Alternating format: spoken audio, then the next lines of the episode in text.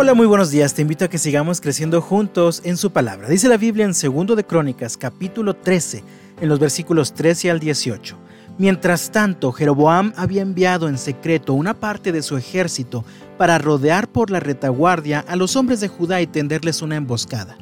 Cuando los de Judá se dieron cuenta de que los estaban atacando por delante y por detrás, clamaron al Señor por ayuda.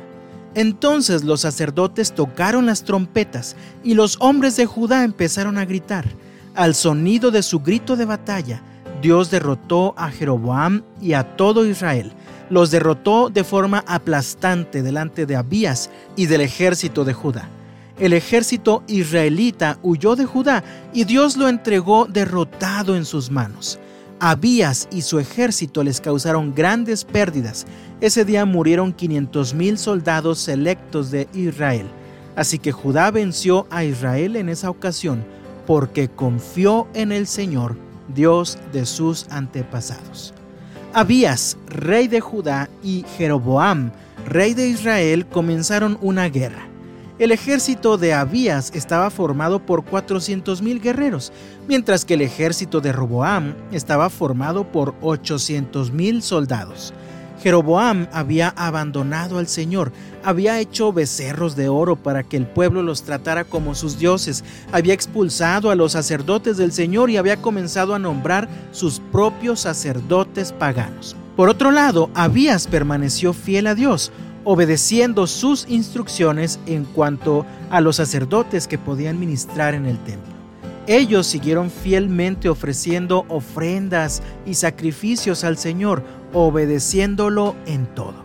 Consciente de esta realidad, Abías hace una advertencia a Jeroboam y su ejército en el versículo 12. Leemos, así que como pueden ver, Dios está con nosotros. Él es nuestro líder sus sacerdotes tocan las trompetas y nos dirigen en batalla contra ustedes. Oh pueblo de Israel, no luches contra el Señor, Dios de tus antepasados, porque no tendrás éxito. Sin embargo, Jeroboam se creyó más listo. Mientras Abías hablaba, una parte de su ejército rodeó en silencio al ejército de Judá para tenderles una emboscada. Cuando Abías y su ejército se dieron cuenta, clamaron al Señor por ayuda. Los sacerdotes comenzaron a tocar las trompetas y todos comenzaron a gritar. Así que dice el pasaje, al sonido de su grito de batalla, Dios derrotó a Jeroboam y a todo Israel. Los derrotó de forma aplastante delante de Abías y del ejército de Judá. Más adelante, en el versículo 17, dice que ese día murieron 500.000 soldados de Israel.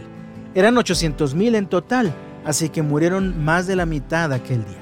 ¿Cuál fue la estrategia de Abías y su ejército que los llevó a la victoria? Ellos confiaron en el Señor. Dice el versículo 18, así que Judá venció a Israel en esa ocasión porque confió en el Señor, Dios de sus antepasados. El corazón de Abías y del pueblo de Judá estaba entregado fielmente al Señor.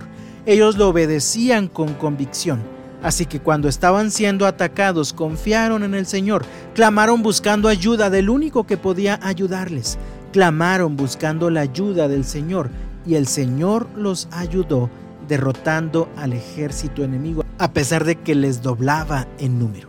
¿Cómo luchas tus batallas? Sin duda que el tiempo de aflicción que vivimos nos está trayendo muchas batallas que debemos enfrentar cada día. Por favor, no luches con tus propias fuerzas porque te vas a cansar y puede ser que finalmente te des cuenta que estabas en desventaja. Mejor usa la batalla de la fe. Sé obediente al Señor.